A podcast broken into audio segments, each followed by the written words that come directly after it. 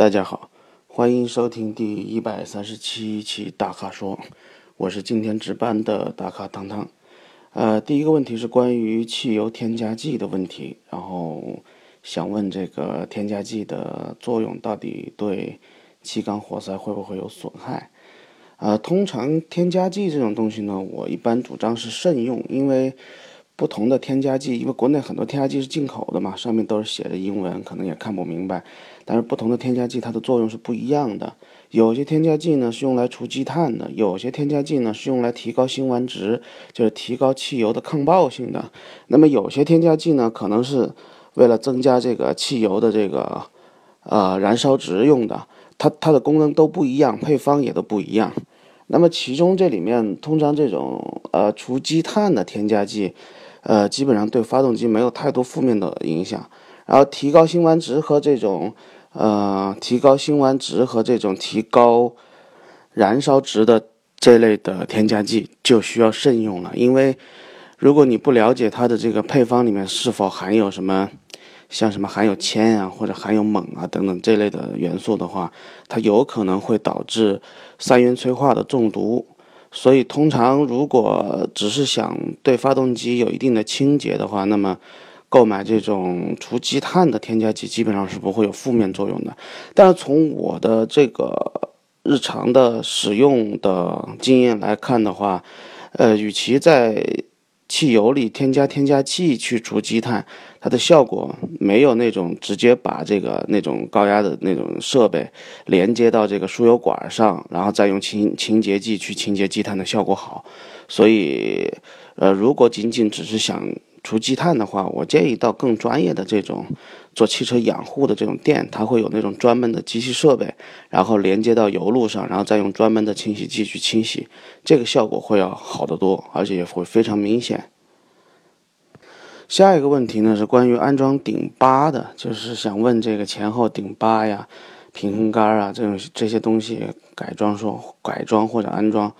呃，有什么优缺点？其实顶八是这样，顶八它是用来提高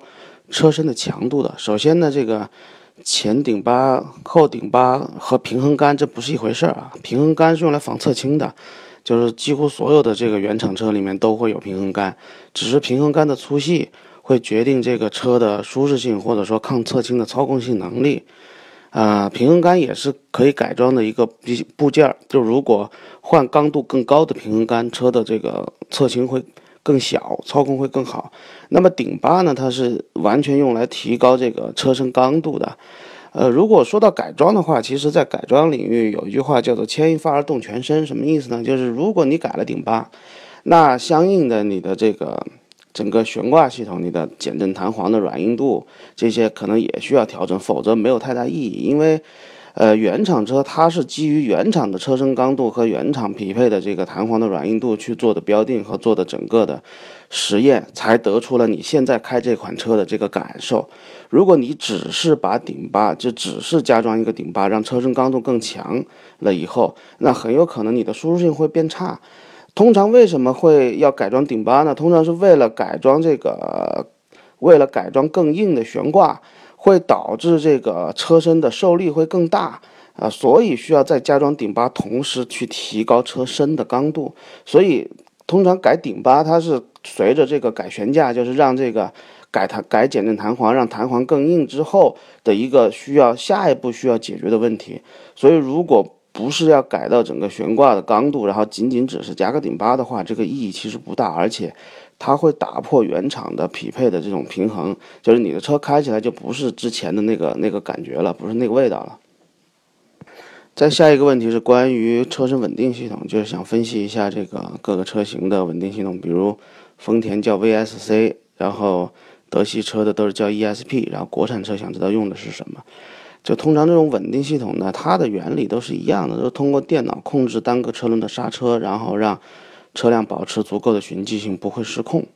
呃，不管它叫什么，都是用的这样的原理，只是不同的，比方说日系也好，或者德系也好，不同的品牌厂商它的调教会不同。通常这种调教，通常它主要的差别是在于，就是它是否更保守还是更激进的调教。如果是更保守的调教，那么可能在车辆发生侧滑的这个很很早期，这个稳定系统就会介入。因为稳定系统介入，它不单会对单个车轮刹车，同时它也会限制发动机的动力输出，也就是发动机的转速就拉不起来了，整个车就没劲儿了。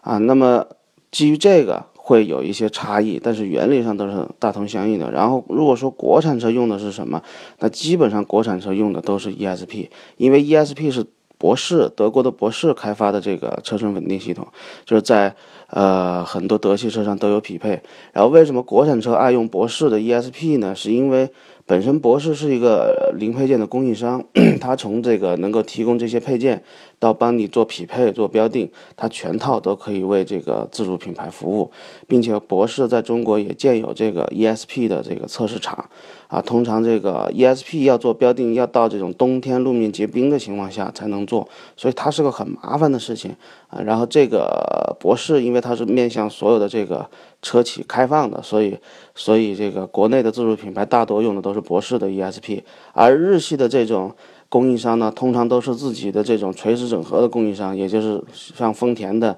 VSC，这是他自己开发、他自己家的供应商，所以通常他不太对外部的这些整车厂开放。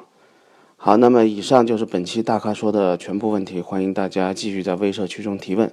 如果您想了解更多的汽车资讯和导购信息，请持续关注我们的微信公众号和车评网。我们的所有的内容和文章会第一时间在车评网上更新，并且我们现在已经进入到了这个车评 APP 的安卓版的开发过程当中，然后，呃，接下来会尽尽最快的速度推出这个可供下载的安卓版的这个测评的 APP。好，我们下期节目再见。